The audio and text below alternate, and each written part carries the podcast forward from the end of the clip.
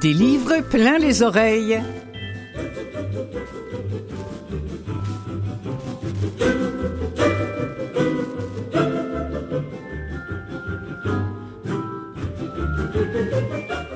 Bonjour, bonjour vous toutes et vous tous. Euh, L'ami Clotilde, j'ai envie, de vous dire, parce que c'est un peu plus comme ça que je, me sens lorsque je viens vous rejoindre à chaque semaine pour vous parler dans le cadre de l'émission Des livres plein les oreilles uniquement de livres audio, ceux qui sortent ici au Québec, mais aussi ceux qui sortent euh, dans la francophonie et plus précisément en France, parce que c'est de là euh, que nous arrive énormément de livres audio en français.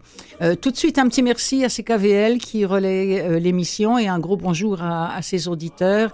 Et puis, sachez que vous pouvez aussi nous écouter évidemment sur Canal M euh, quand bon vous semblera. Il suffit d'aller cliquer sur l'émission et d'ailleurs sur toutes les autres pour écouter toutes celles que vous avez ratées ou encore en balado. Cette semaine, et hop là, une autre maison d'édition que je découvre au hasard de mes recherches. On va donc faire connaissance avec Volume, maison d'édition euh, française, et on va écouter deux extraits de nouveautés à leur catalogue. Les enfants des saules et Madame Mort a disparu. Retour au Québec, j'ai pour vous La Roche, écrit et lu par le comédien Jean-François Casabonne, et aussi un petit livre important sur un sujet dont on parle peu, la laideur. La plaquette en question s'appelle La laidronnerie et c'est signé Karine Martel. C'est Émilie Bibot d'ailleurs qui est à la lecture. Au Québec encore, de Stéphane Dompierre, je vais vous présenter Novice qui revisite le livre d'horreur. Donc, résumons-nous en cette première partie. On va faire dans l'audio jeunesse, dans le polar, dans l'émouvant, dans le psycho et dans l'horreur. Bon, c'est déjà pas mal pour un début. On va poursuivre en seconde partie avec deux extraits de livres produits par Lizzie qui sont déjà en compétition pour le Goncourt qui sera remis en début novembre. Et puis pour finir, deux livres d'Éric Fotorino. Pourquoi deux? Parce que le second, qui vient de paraître, fait écho au premier, d'où le choix de vous présenter euh, deux extraits, d'abord du premier, puis du second, Mon enfant, ma sœur, qui vient de gonfler les rangs du catalogue de Gallimard. Écoutez lire. Enfin, pour finir, une, une nouveauté, ça fait longtemps que je voulais la présenter, celle-ci, Traverser la nuit, d'Hervé Lecor.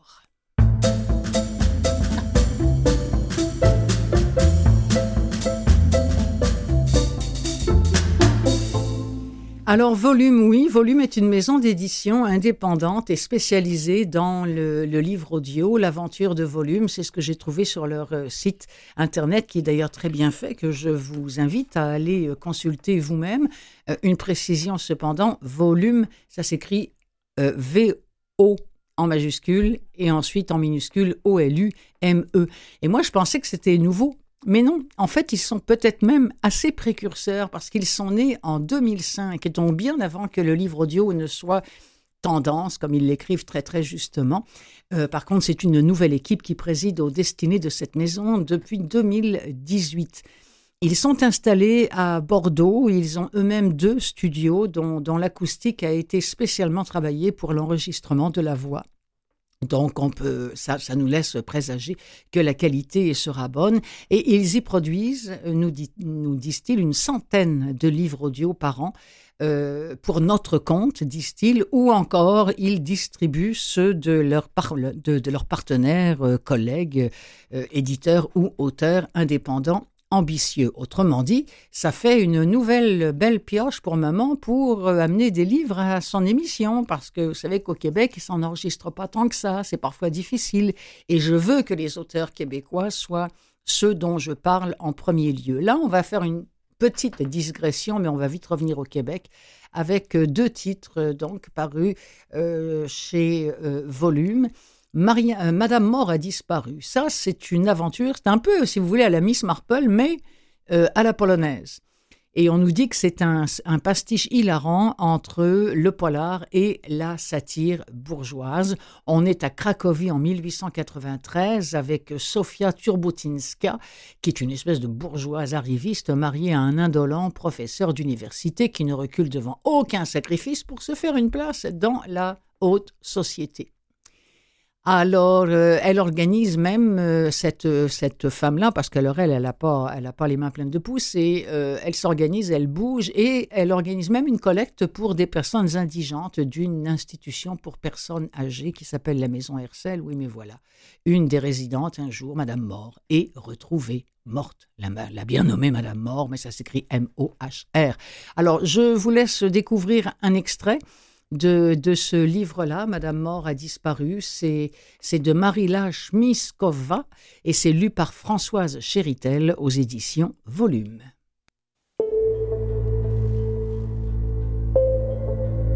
Le samedi 14 octobre de l'année 1893, au-dessus de l'immeuble au pan de la rue Saint-Jean à Cracovie, la masse d'un gros nuage gris foncé, bleuté par endroits, faisait peser la menace d'une averse.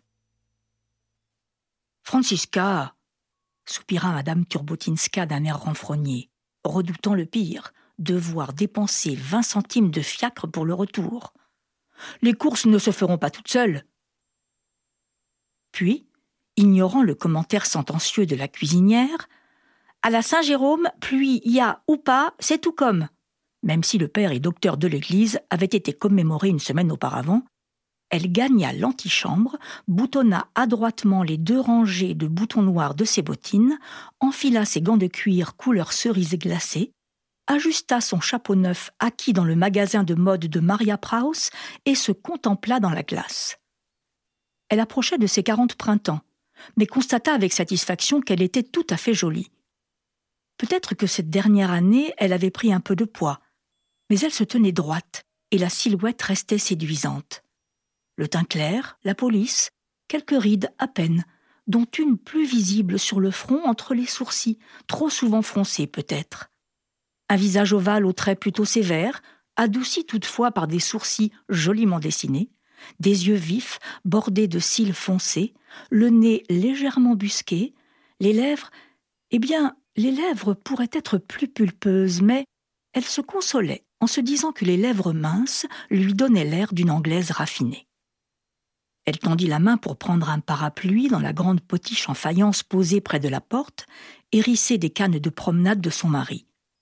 Ses doigts voltèrent un instant au-dessus des poignets, tête de perroquet en argent avec un œil en topaze, trompe enroulée d'un éléphant, boule en ivoire, offerte par des étudiants reconnaissant quelques années auparavant, petit crâne brillant, souvenir de l'époque où Ignacy Turpotinsky terminait ses études de médecine, pour finalement saisir un dragon chinois pourchassant la perle.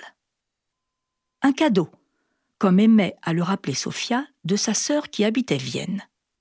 Un dernier regard jeté par-dessus l'épaule vers le miroir, suffisamment charmeur pour se plaire à elle-même, suffisamment sévère pour que Francisca n'ose pas le juger d'un petit sourire moqueur. Elles étaient prêtes pour leur expédition place Chepansky. Elles suivaient toujours le même chemin, rue Saint-Jean, puis Saint-Thomas, jetant de temps à autre des coups d'œil courroucés vers le même nuage qui grossissait, enflait, tourbillonnait au-dessus de Piasque. À Crovorza, il doit tomber des cornes maintenant, dit Francisca en direction du ciel avec un reproche non dissimulé dans la voix. Néanmoins, elle savait que la vie de Madame Turbotinska comportait des valeurs encore plus sacrées que l'hostie de l'élévation.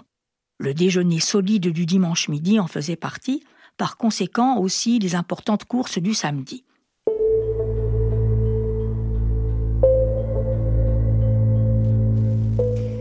Une ambiance polonaise teintée d'un petit accent du sud de la France, ma foi, très charmant. Un autre livre que j'ai trouvé dans le catalogue que je découvre avec vous de chez Volume, ils font aussi dans, la littérature pour enfants, ou du moins pour adolescents, et nous présentent là le deuxième tome de Les enfants des saules, les graines de discorde, de Madame Charlotte Bousquet, c'est lu par Émilie Moget. Nous sommes avec euh, quelques jeunes euh, qui, ont qui ont découvert qu'ils ont des, des pouvoirs absolument féeriques et ça leur permet de pouvoir déjouer les manigances euh, d'une personne vraiment pas gentille qui s'appelle Depeau. Malheureusement, l'ombre des destructeurs plane encore sur le village qui au début du livre est tout à fait calme, mais le village a déjà été en proie à des maléfices et là apparemment ça recommence. À l'école du blé en herbe comme ailleurs, les ambitions, les faiblesses et les anciennes blessures sont autant de brèches dans lesquelles faire germer des graines de discorde. Je vous propose un extrait de Les enfants des saules, les graines de discorde de Charlotte Bousquet.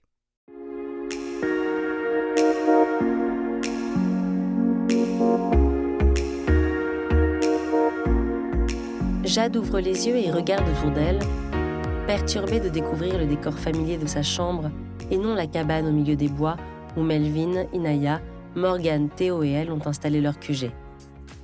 Ils se retrouvent depuis plus d'un an après les cours ou pendant les vacances pour jouer et apprendre à maîtriser leurs super pouvoirs. La jeune fille fronce les sourcils. Elle passe une main dans sa chevelure ébouriffée, perplexe. Son rêve lui apparut tellement réel. Elle pouvait presque sentir les parfums de feuilles mortes mêlés à ceux de la végétation nouvelle, entendre le bourdonnement des insectes et le crissement des branches sous ses pas. Elle se méfie de ce genre de rêve. Ils ne se produisent jamais sans une bonne raison. Alors, à jeun et mal réveillée, Jade se traîne jusqu'à l'étagère où elle garde ses coquillages, ses galets, ses trois bols chantants et la petite coupe d'argent ciselée qu'elle a demandée à ses parents pour treize ans. Elle la remplit d'eau claire, pose les mains de chaque côté des parois. Au rythme de sa respiration, le liquide translucide se couvre d'une fine pellicule argentée. Des images s'y dessinent. Floues d'abord, elles se précisent à mesure que l'adolescente concentre son attention sur l'endroit qu'elle souhaite examiner, le QG de leur bande, au sommet de la colline de Roxy. Entourée de ronces, de fougères et de racines que Melvin a fait pousser, leur cabane ressemble à un terrier géant d'énormes lianes de lierre en dissimulent l'entrée. À cette heure, elle est encore vide.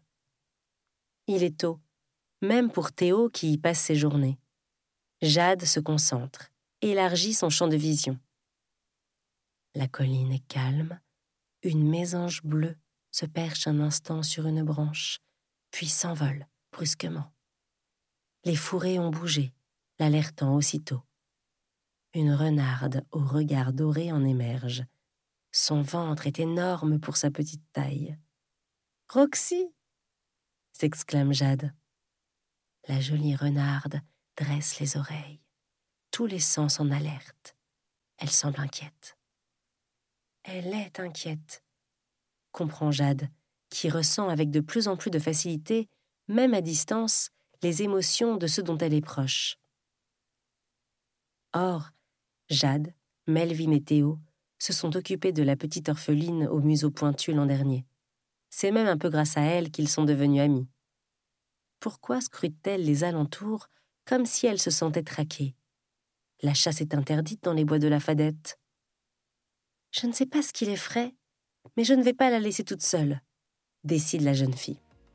Elle s'empare de son téléphone portable, se connecte à la messagerie qui lui permet de communiquer avec les autres sur les réseaux. Roxy a besoin d'aide, rendez-vous au QG.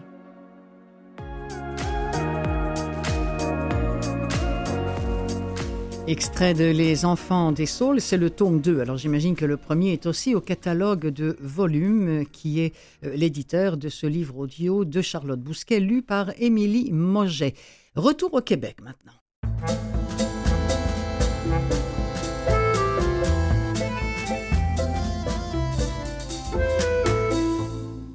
Avec euh, pour commencer une voix et peut-être un visage que vous connaissez bien, celle et celui du comédien Jean-François Casabonne qui se fait aussi écrivain.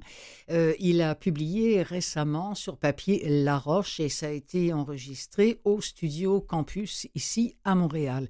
Ce que nous en dit ce résumé, son résumé, euh, un homme aux racines emmêlées entame la quête de son identité alors que sur la terre qu'il vient d'acheter s'appelle, bute sur une pierre impossible à extraire du sol entre un père basque, fantomatique, une mère un peu sorcière, un frère surgit des limbes et une fille qui est et n'est pas la sienne, et une femme qui après tout n'est peut-être pas la sienne non plus. Bref, le protagoniste fait le récit de sa vie. Entre la campagne québécoise reculée, un palais fantasmagorique en Auvergne et les montagnes brumeuses du Pays basque, les souvenirs, les rêves et leurs correspondances mystérieuses tissent la toile de la vie d'un homme qui pourrait être, nous dit Jean-François Casabonne, tous les hommes Ce voyageur égaré parle crûment, ressent profondément la beauté et la cruauté du monde et livre finalement un témoignage d'une rare sincérité, extrait de La Roche, de et lu par Jean-François Casabonne.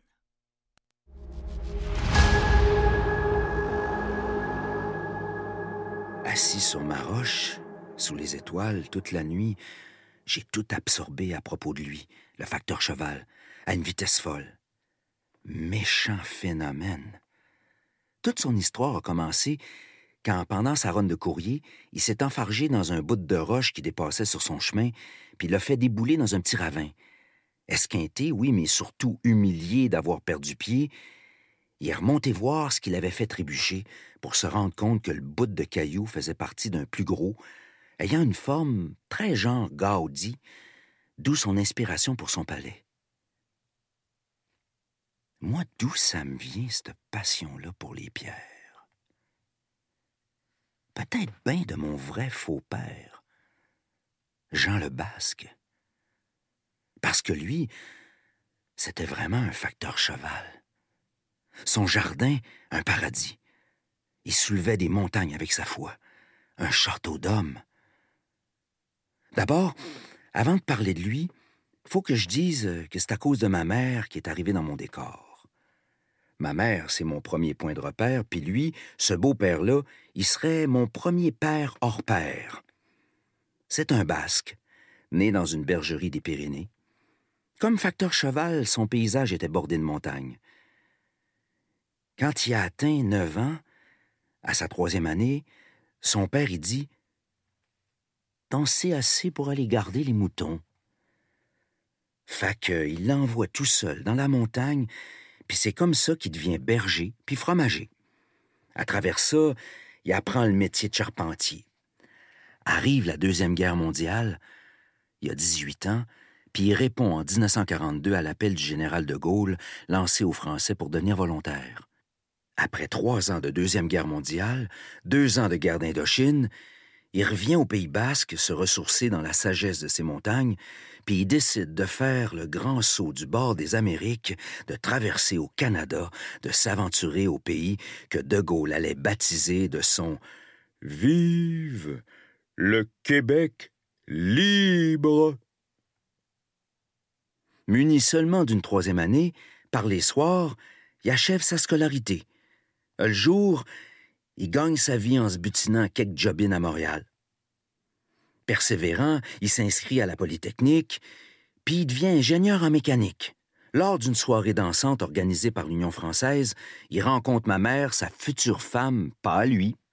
Donc, j'ai à peine cinq ans quand ma mère me le présente. Elle m'avait déjà habitué à la diversité avec ses chums antérieurs, un Polonais, un Ivoirien, un Belge, puis une couple de spécimens de partout dans le monde entier, puis là, c'était un basque. Je vais m'en souvenir toute ma vie. Du haut de mes cinq ans, je suis dans le couloir de l'appartement, dans le quartier Rosemont sur la troisième avenue, où toutes mes tantes puis leur mère, ma grand-mère, vivent. Je trône au milieu d'une couronne de femmes aussi spéciales les unes que les autres. Ma grand-mère, Mémé que je l'appelais, avait des problèmes de santé mentale. C'était pas toujours rose bonbon dans la maison de Rosemont. Oui, intéressant, hein? Jean-François Casabonne, euh, un peu de basque euh, en lui, qui nous présente donc La Roche et qui est maintenant un livre audio disponible soit sur le catalogue de VVLA ou encore de Nara. Euh, de Karine Martel, lu par Émilie Bibot, c'est sorti sur papier aux éditions Somme Toute. Là encore, ça a été enregistré euh, par euh, campus. En Lédronie, on évite la lumière des néons, comme tout le monde, mais aussi celle du soleil, des lampadaires et du plafonnier dans la chambre à coucher. On tolère à peine les chandelles. On est les amis des coins de mur, des recoins sombres. On craint les rassemblements et on se sent en sécurité quand on est enfin seul. Mais n'entre pas en Lédronie qui veut. On y est poussé par les autres, à force d'insultes, de regards répétés ou accusateurs, de rires étouffés vous l'aurez compris, c'est une petite plaquette, hein, c'est pas très gros, sur la, sur la laideur, sur la laidophobie ambiante, cette laidronie qui jette la lumière sur la culture des laidrons et des laidronnes. ça a été écrit par Karine Martel, qui refuse la honte et la pudeur généralement de mise, qui souhaite braquer les projecteurs sur une des formes de discrimination les plus ignorées. À son avis, les laidrons se replient en laidronie, mais peuvent également s'y déployer, revendiquer leur territoire et leur identité.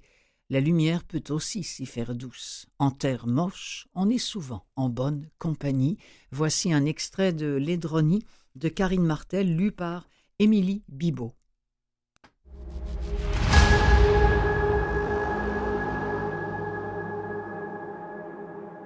Je n'y ai pas appris à me faire des amis, mais j'ai compris qu'être jolie pouvait faciliter la chose. J'en ai gardé quelques souvenirs, dont celui d'un bref moment dans le jardin où j'errais seule, espérant avoir mon tour sur l'unique balançoire accroché à un érable massif comme dans les films.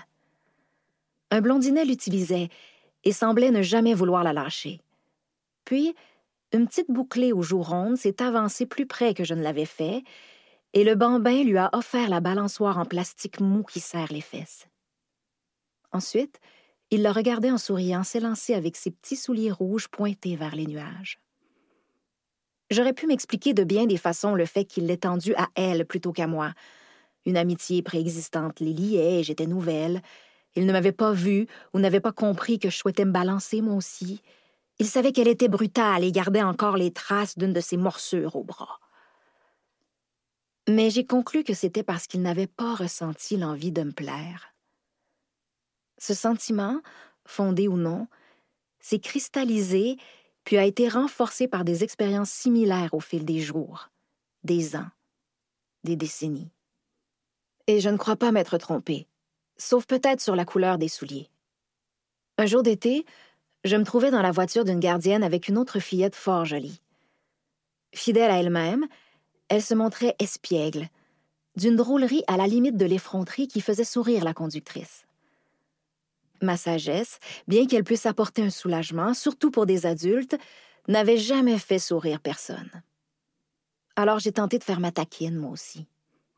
J'ai lancé une pointe dont j'oublie la teneur. Aucune réaction, si ce n'est de l'ennui. Je ne parlais, et je ne parle toujours pas fort, alors il est possible que la gardienne n'ait pas compris. Ou que mon manque d'expérience en moquerie m'ait fait dépasser les limites de la taquinerie. Peut-être aussi n'avais-je pas avec elle de liens privilégiés qui permettent l'impertinence. Mais l'explication que j'avais retenue était que les adultes préféraient échanger avec les petites mignonnes et que seules ces dernières pouvaient se permettre d'étrier les grands.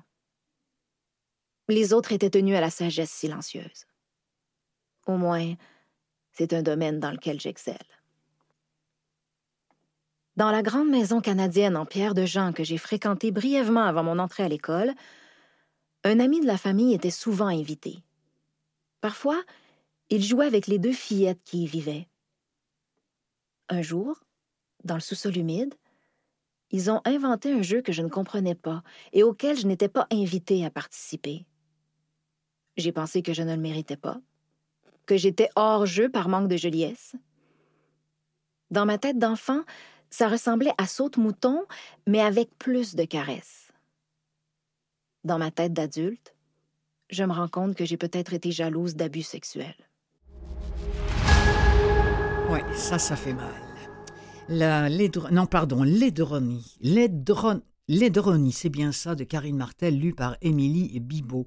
Bon, euh, on est rendu à l'horreur avec euh, Stéphane Dompierre, hein, celui qui est considéré par les uns comme un bon de bonne famille. Il semblerait que euh, il passe pour un voyou auprès de ses amis euh, plutôt bobos, bourgeois, et il passe pour un intellectuel auprès de ses amis voyous. On se demande comment il s'y retrouve. Mais enfin, bon, vous vous souvenez que Stéphane Dompierre, c'est lui qui a écrit Un petit pas pour l'homme, qui a remporté le Grand Prix de la relève littéraire à Archambault. C'était déjà en 2005. Ensuite, il y a eu un second roman, Mal élevé. Et puis arrive celui-ci, Novice. Je l'ai écrit avec un S et c'est faux, c'est Novice sans S. 11 euh, personnes qui s'inscrivent dans un camp de débranchement.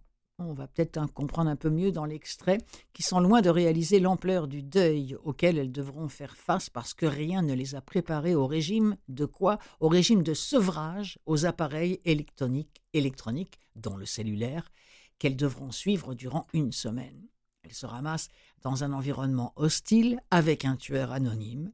Alors on se demande comment elles vont faire parce que sans cellulaire, avec un tueur aux trousses, hum, hum.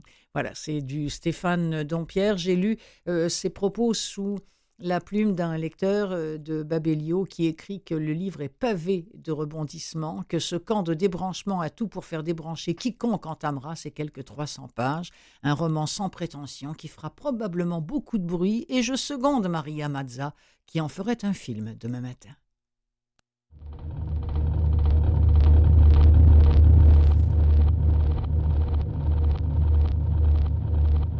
Camille, la première, n'a pas toujours le nez dans son téléphone. Elle fait de la course à pied et de la natation. Elle traîne dans les cafés et elle observe son environnement, et son environnement, souvent, la décourage. Elle voit des cyclistes rouler à contresens dans les rues en envoyant des textos, sans se préoccuper des piétons qu'ils frôlent ou des automobilistes qui les klaxonnent en braquant d'urgence à gauche ou à droite pour éviter de les frapper. Elle voit des piétons traverser lentement aux intersections, en consultant leur téléphone, enrageant les automobilistes qui attendent de tourner et manquent le feu vert. Elle voit des automobilistes, à tout moment, la tête penchée, occupés à gérer Dieu sait quelle urgence par texto plutôt que de regarder la route. Tout ce qui se passe sur les téléphones est devenu une urgence. Répondre à un courriel ne peut plus attendre.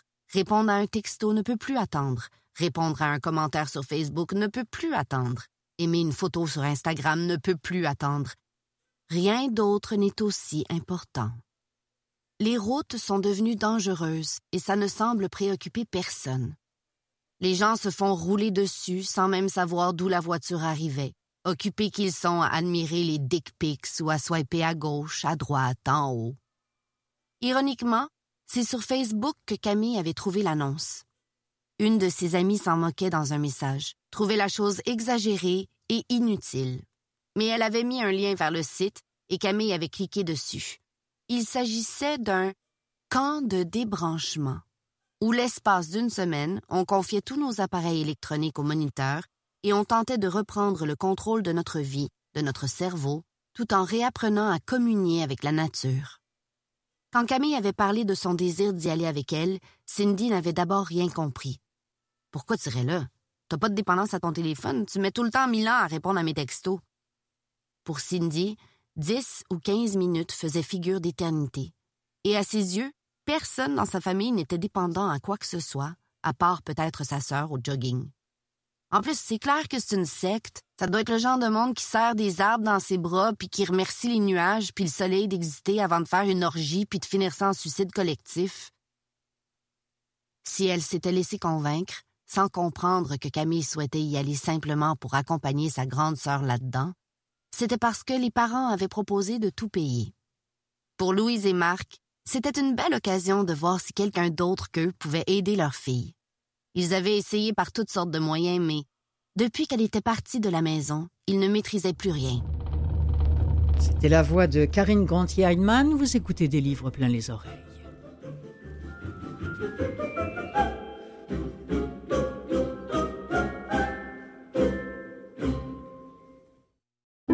Livre plein les oreilles, on continue.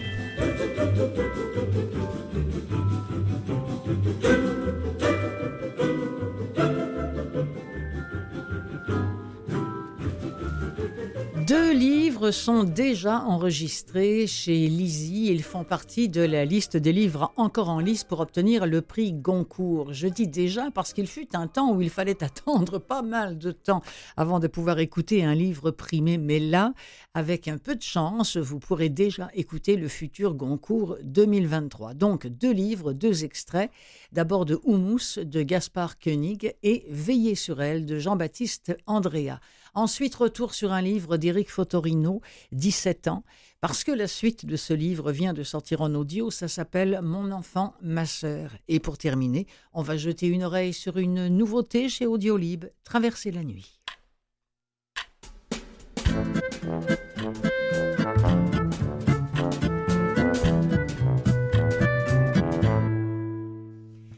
Alors, ce qui est formidable avec le livre audio, c'est qu'on peut euh, trouver maintenant en format commercial, c'est-à-dire quand le livre audio n'existe plus seulement pour les personnes mâles ou non euh, voyantes, on peut, on peut trouver des, des, nouveautés, des, livres primés très très rapidement. Euh, mais pour les, personnes mâles ou non-voyantes, il fallait parfois, il y a encore quelques années, attendre des mois, voire une année entière avant qu'un prix Goncourt, par exemple, soit réalisé en audio par des voix bénévoles. Je pense que déjà à l'époque, seule la, bibliothèque Valentin Huy était rapide à sortir ses livres accessibles aux personnes qui présentent des, difficultés de lecture sur papier. Ça, j'aurai l'occasion d'ailleurs de vous en reparler bientôt au cours d'une autre émission. Mais là, le sujet, c'est que parfois, il y a déjà des livres qui sont enregistrés avant même qu'ils soient en nomination pour un prix littéraire. C'est un petit peu comme pour les films, finalement. Il y a certains euh, films qui sont, euh, on peut les voir en streaming, notamment, euh, avant même qu'ils soient en, lice pour, pour un César ou pour un Oscar, etc. Bref, pour un prix cinématographique. Alors, c'est ce qui se passe avec les deux livres dont nous allons écouter les extraits maintenant. Euh, il y en a un d'ailleurs que j'avais déjà euh, évoqué peut-être à l'émission, mais je me souviens plus bien. En tout cas, tiens, on va commencer par celui-ci. Il s'agit de Veiller sur elle, écrit par Jean-Baptiste Andréas et lu par Léo Dussolier et Lila Tamasi. C'est l'histoire de Mimo et de Viola qui sont nés en 1904. Ce sont euh, deux êtres qui n'auraient jamais dû se rencontrer lorsqu'ils avaient 13 ans. Lui, né dans l'indigence la plus totale, élevé dans l'atelier d'un oncle sculpteur un oncle alcoolique, et elle dans la famille la plus puissante de Ligurie, deux opposés polaires enfermés dans leur corps, elle dans son corps de femme alors qu'elle rêve grand et anticonformiste, et lui souffrant de nanisme alors qu'il entend maîtriser les blocs de marbre pour devenir sculpteur. Le roman s'ouvre en 1986 alors que Mimo, au seuil de sa vie, dans une abbaye piémontaise où il vit, reclus depuis une quarantaine d'années sans avoir prononcé ses vœux, se remémore le fil de sa vie, sa relation singulière avec Viola et l'histoire de son chef-d'œuvre, une mystérieuse statue troublant quiconque la voyait au point que le Vatican a décidé de la soustraire à la vue de tous.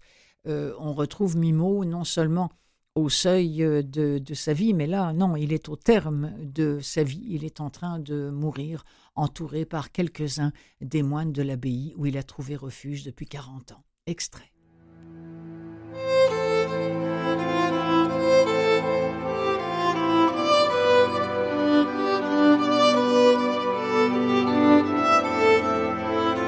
Ils sont 32.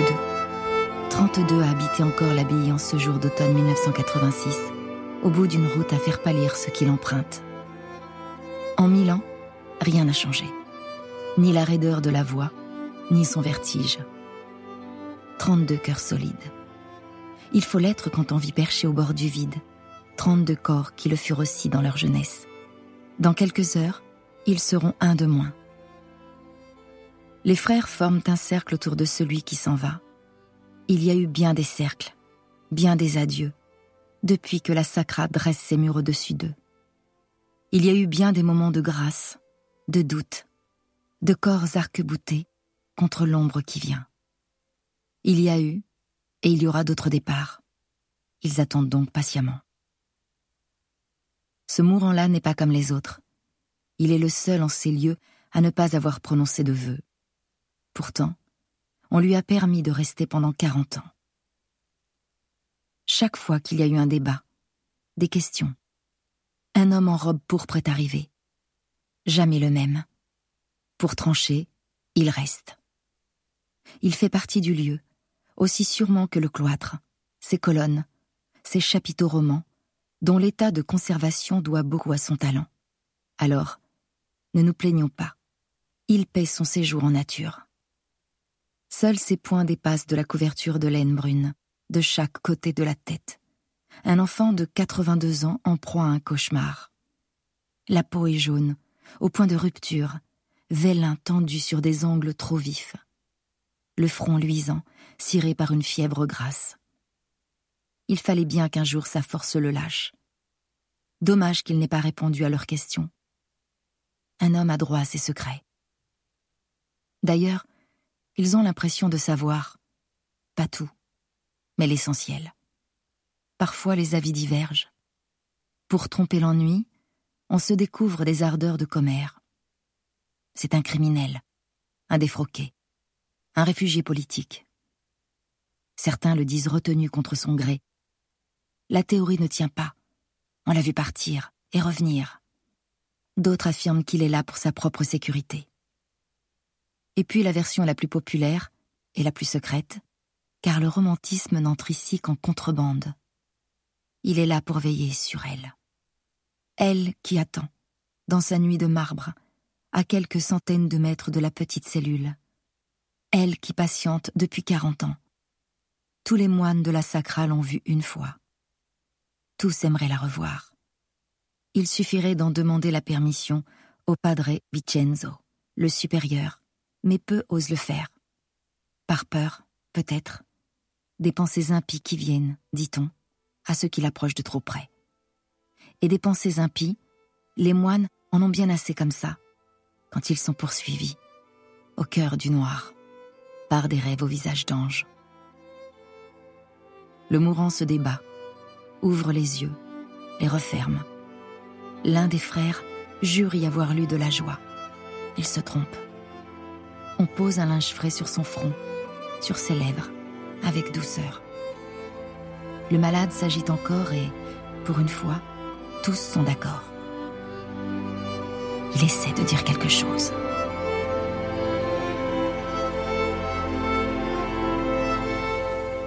Veiller sur elle, euh, très très beau texte écrit par Jean-Baptiste Andrea, lu par Lila Tamasi qu'on entendait à l'instant. Je vous rappelle que ce titre est en lice pour le prix Goncourt. C'est vrai aussi pour Humus ou Humus, je ne sais pas comment les Français le, prononcent, écrit par Gaspard Koenig, lu par Jean-Christophe Aquaviva. C'est un livre qui a déjà euh, obtenu le prix Transfuge du meilleur roman français 2023, un prix que je découvre en même temps que vous.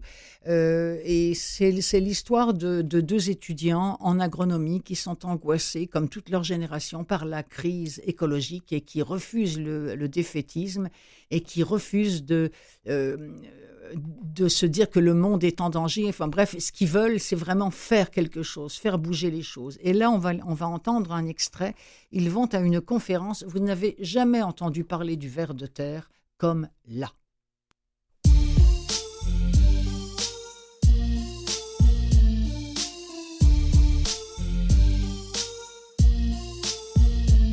Ver de terre, d'abord, ce n'est pas très gentil comme nom. C'est fait pour blesser. Il vaut mieux parler de lombris pour leur redonner un peu de dignité scientifique. Famille, lombricidés. Espèce, lombricus terrestris. Et ces lombriques représentent la première biomasse animale terrestre. Autrement dit, si on les met tous sur une balance, ils pèseront plus lourd et de loin que les Homo sapiens, les éléphants et les fourmis réunis. Pour donner un ordre de grandeur, il y en a entre une et trois tonnes à l'hectare, en tout cas dans les sols où l'homme n'a pas posé ses sales pattes. Cette courte vidéo du professeur Marcel Combe, qui circulait sur YouTube, avait donné envie à Arthur de venir assister à sa conférence. Mais en entrant dans l'immense amphi quasi vide et qui sentait le neuf, entre ces murailles de bois reconstituées qui voulaient donner un cachet nature et ne parvenaient qu'à souligner le squelette de verre et d'acier des bâtiments alentours, parmi ces étudiants dispersés dans les travées et qui n'échangeaient pas un regard, Arthur se sentit découragé. Ce n'était pas ainsi qu'il avait imaginé ses études d'agronomie. Arthur se demandait par quelle aberration on avait déménagé AgroParisTech dans le désert bétonné du plateau de Saclay. Marcel Combe, spécialiste mondialement reconnu, comme prétendait l'affiche qui annonçait la conf, fit son apparition. C'était un vieux lion de plus de 80 ans, crinière bouclée, regard clair, gueule de boxeur, larges épaules. Il était vêtu avec soin. Son costume sombre lui donnait un air d'importance sa cravate à pois était retenue par une pince en argent. Les vers de terre avaient leur Jean Gabin. Le professeur Combe savoura son effet. Il parcourut d'un regard blasé l'assistance clairsemée, puis contempla le dispositif électronique dernier cri incrusté dans le bureau en bois massif de l'estrade. Ils ont dû en tuer des vers de terre pour construire ce campus.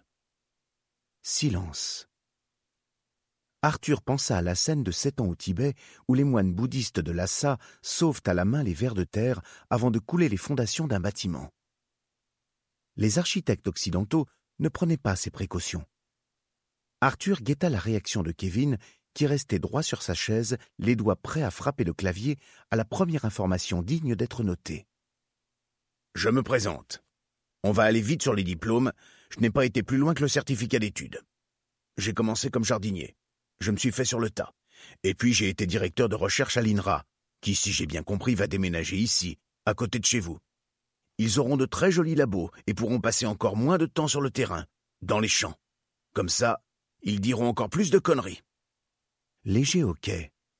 L'INRA, Institut national de la recherche agronomique. Ce n'est tout de même pas rien. Arthur se demanda s'ils avaient affaire à un génie des sciences ou à un complotiste taré. Kevin attendait toujours face à son écran, la barre du curseur clignotant sur le document vierge. Ce sont les lombriques, vous le savez, qui assurent l'essentiel de la vie du sol. Grâce à leur incessante digestion, qui leur permet d'ingérer chaque jour l'équivalent de leur propre poids, ils décomposent les matières organiques en éléments biogènes, qui pourront ensuite alimenter les plantes. On estime que les lombriques avalent et rejettent chaque année 300 tonnes à l'hectare. Oui, vous avez bien entendu, 300 tonnes. En fait, la terre sur laquelle vous marchez, la terre qui nous donne à manger, c'est en bonne partie du lombrimix, c'est-à-dire du caca de ver de terre. Voilà pourquoi le grand Charles Darwin estimait que notre lombri est l'animal le plus important de l'évolution naturelle. Sans lui, tout s'écroule. Extrait de Humus de Gaspard Koenig, lu par Jean-Christophe Aquaviva, qui fait encore partie de la liste des titres qui pourraient recevoir le prix Goncourt cette année, qui sera remis euh, le 7 novembre à Paris.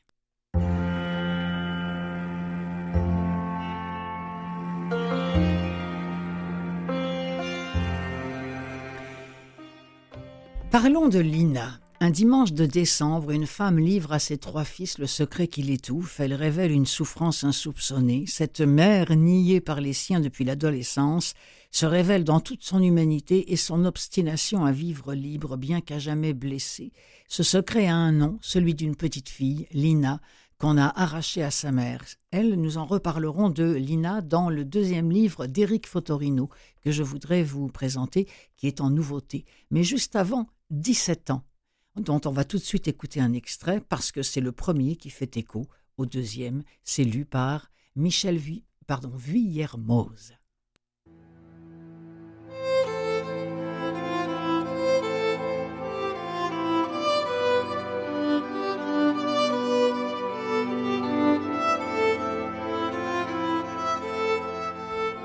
Tout exaspérait ma mère, la vie qui lui avait échappé, ses espoirs déçus, ses désirs inassouvis, les œuvres qu'elle n'avait pas créées, les occasions perdues, sa solitude à crever.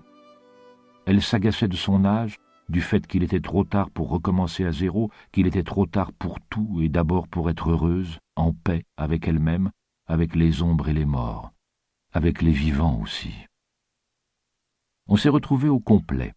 Dès l'entrée d'une voix qu'elle voulait enjouer, notre mère nous lança qu'après le repas, elle entendait nous parler à nous seuls, ces garçons. On s'est regardés, stupéfaits. Sylvie a donné le change en proposant d'emmener tout le monde dans la Venise verte pour une balade en barque. Les couleurs de fin d'automne étaient splendides sur les canaux. Un frisson glacé m'a parcouru de la moelle épinière au sommet du crâne. Mon cœur s'est mis à tambouriner comme s'il avait voulu partir à toutes jambes.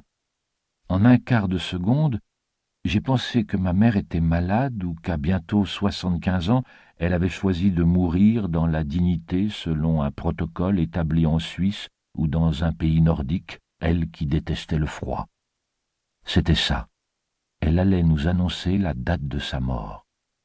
François a voulu plaisanter en lui demandant si elle avait gagné au loto, mais sa voix sonnait faux, Jean sifflotait entre ses dents, signe de sa nervosité avec les mouvements frénétiques de son pied droit. Ce sera rapide, a dit maman, croyant couper court à la panique muette qu'elle avait provoquée. Elle a servi son crumble aux framboises décongelées avec un sourire que je savais forcer. J'ai reconnu les vieilles assiettes à dessert qu'elle avait héritées de ma grand-mère, des scènes de guerre napoléoniennes richement décorées, le nom des batailles victorieuses se détachant sur la porcelaine vernie. Je les avais toujours vus avec leurs grognards à la trogne féroce, tout de bleu et de rouge vêtus, plastron blanc, sabre clair, et la figure impavide de l'empereur à cheval ou sous sa tente avec ses généraux. Ce déjeuner, c'était Waterloo. On s'est dépêché de boire le café. puis Sylvie a donné le signal du départ aux belles-sœurs et aux enfants. Maman s'est assise au bout de la table, le buste droit, les coudes plantés devant elle. Mes frères se sont rapprochés. D'instinct, je me suis tenu à l'écart le plus loin possible des mots qu'elle allait prononcer. Curieusement, c'est moi qui avais la gorge sèche. Avant même qu'elle se lance, le corps de maman s'est mis à trembler. Jean lui a pris une main, François l'autre. Le vent a rabattu les volets. Il a fallu quelques minutes à notre mère pour qu'elle retrouve son calme. Ses lèvres, son menton, sa mâchoire, plus rien ne lui obéissait. Un mouvement irrépressible hachait sa voix. Je me suis rencogné sur ma chaise. Je tremblais aussi, mais de l'intérieur, toujours infirme à montrer mes sentiments dès qu'il s'agissait de maman. Une maladie infantile. La rougeole, les oreillons, les rhinopharyngites en rafale, je m'étais sorti de tout. Pas de l'éloignement.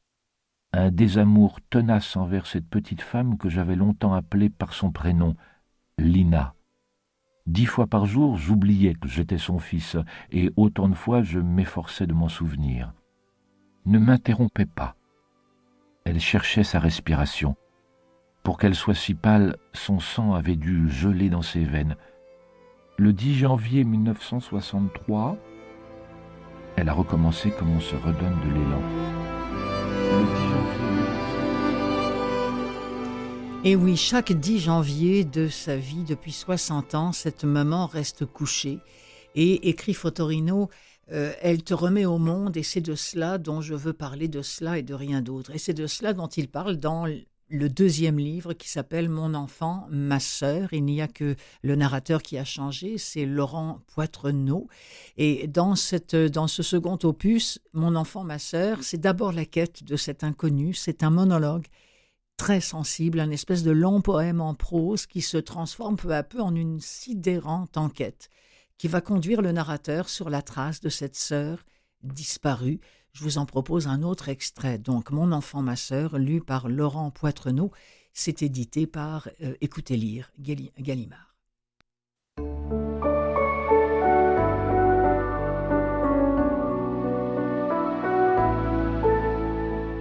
Toi disparu, maman, c'est jeté dans ce qui tuait le temps. Les mots croisés, les romans photos, les terrasses de café, la sténodactylo, les surprises parties, les roulottes dévoyantes, les promesses à entendre, les nuits à danser. Pour vivre, il faudra respirer, s'aimer, se préférer, reprendre ses études, devenir une femme, quitter ses habits de drame, ne pas se construire en victime. Dans sa solitude, maman m'a nourri, logé, elle m'a élevé, et m'élevant, elle s'est élevée, tête haute, elle s'est refait confiance, ne s'est plus sentie en faute, libre et debout et fière de n'appartenir à personne, sinon à peine et si peu au gamin que je suis. Elle m'a dit C'est à toi que je dois la vie. Et ivre de vivre et forcée d'avancer, elle ne t'a plus espéré. À ma naissance déjà, trois ans avant toi, sa mère a voulu qu'elle m'abandonne, mais du haut de ses dix-sept ans, maman a résisté. Je connais une image de nous sur son lit d'accoucher. Elle défie l'objectif maman si jeune, trop jeune maman, sa chemise de nuit en toile légère, sagement boutonnée, sa crinière fauve, ses joues dufteuses constellées de grains roux, éclats de cassonade. Seule dans sa vie, maman n'a peur de rien. C'est moi qui la protège. Toi, elle t'a perdu. Tu n'es pas même entré dans ses yeux. Tu es sorti de son ventre, aussitôt évanoui, évaporé. Sa mère avait tout arrangé de ta disparition. Tu veux savoir à quoi ressemble maman? Elle est belle d'une beauté d'enfant, une enfant qu'elle était encore quand tu es né, avec des jupes de fillette, des yeux marrons où, avec le temps, se sont accusés, intenses, profonds et violacés, des cernes immenses puits sans fond creusés par les nuits, succédant aux nuits, à te vouloir, à te pleurer. Des Niagara ont bu son visage, foré des ornières, noyé ton absence, mais quand elle rit de son petit rire argentin, c'est la vie qui recommence. C'est magnifique. Hein. Euh, deux livres euh, audio que je vous recommande vraiment de, vous procurer. 17 euh, ans, le premier, et Mon enfant, ma sœur, le second, d'Éric Fotorino. Le second, je vous le disais, c'était lu par Laurent Poitrenaud et le premier par Michel Villermoz. Euh, vraiment, euh, moi, j'étais parti pour en écouter encore euh, beaucoup plus. C'est édité par Gallimard, Écoutez lire. Pour finir, Traverser la nuit d'Hervé Lecor, là, on est plus dans... dans bah, pas du polar, mais en tout cas, bon, je vous fais résumer de ça. On est avec Louise qui élève toute seule son fils qui s'appelle Sam, qu'elle appelle aussi son petit magicien, qui est seul capable d'enchanter un peu une vie qu'elle a reconstruite à grand-peine après, après un deuil terrible, après des, des années de, de dérive. Euh, elle a été harcelée, elle a été brutalisée par son ancien compagnon elle va croiser la route du commandant Jourdan, et cet homme, qui peut se montrer sombre euh, ou révolté ou encore désemparé, enquête avec son groupe sur des meurtres de femmes. Il y a à Bordeaux euh, un tueur qui sévit dans cette grande ville-là, un être banal mais en même temps terrifiant, qui est mu par une rage vraiment destructrice. Alors on suit le, cheminement, la trajectoire de tous ces personnages-là. Il y a une lectrice dans, dans qui a écrit euh, le suintement de la peur, le glissement vers la colère sourde, la souffrance des faibles, toujours avec pudeur et dignité, sans la moindre once de complaisance, ainsi écrit Hervé Lecor dans ce livre dont je vous rappelle le titre Traverser la nuit, lu par Ariane Brousse.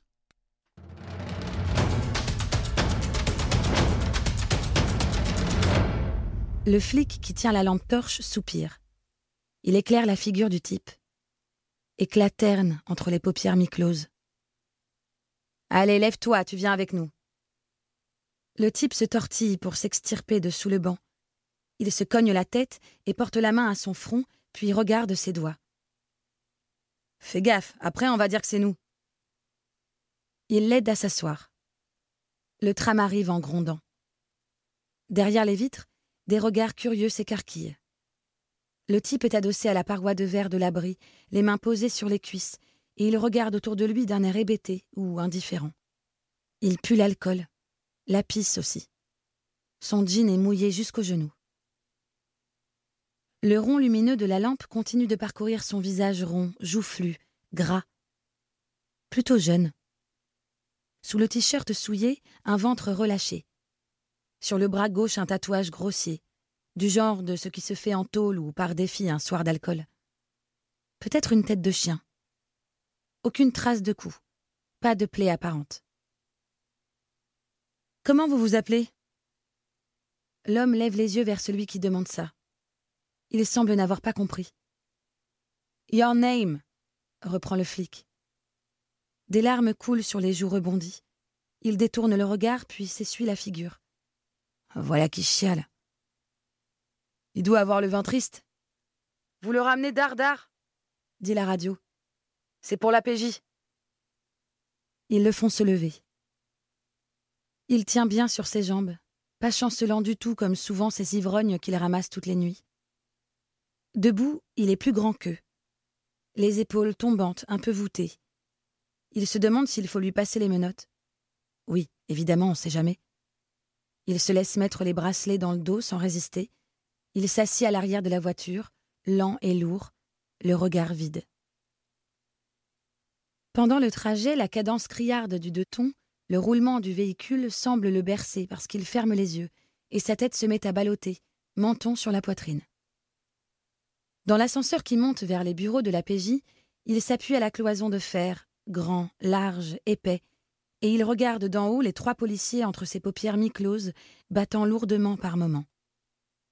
Il respire par la bouche, parce que le type sent vraiment mauvais, pas seulement l'urine et l'alcool, saturant la cabine d'une puanteur épaisse, celle de certains clochards qui les arrêtent parfois en train de beugler dans la rue à la lune ou après la pluie qui leur tombe dessus, se battant ou brisant des rétroviseurs, fous de misère, encroutés de crasse, drapés dans une odeur de presque mort, leur corps déjà bouffé dans leur repli par la vermine.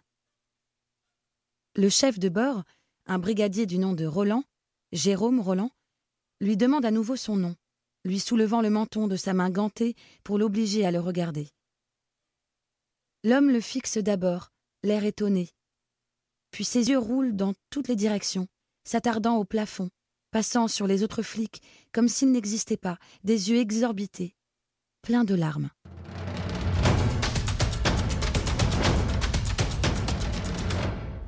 Traverser la nuit, on vient d'en entendre un extrait, c'est une nouveauté d'Hervé Le Corps, ça c'est chez Audiolib et c'était lu par euh, Ariane Brousse.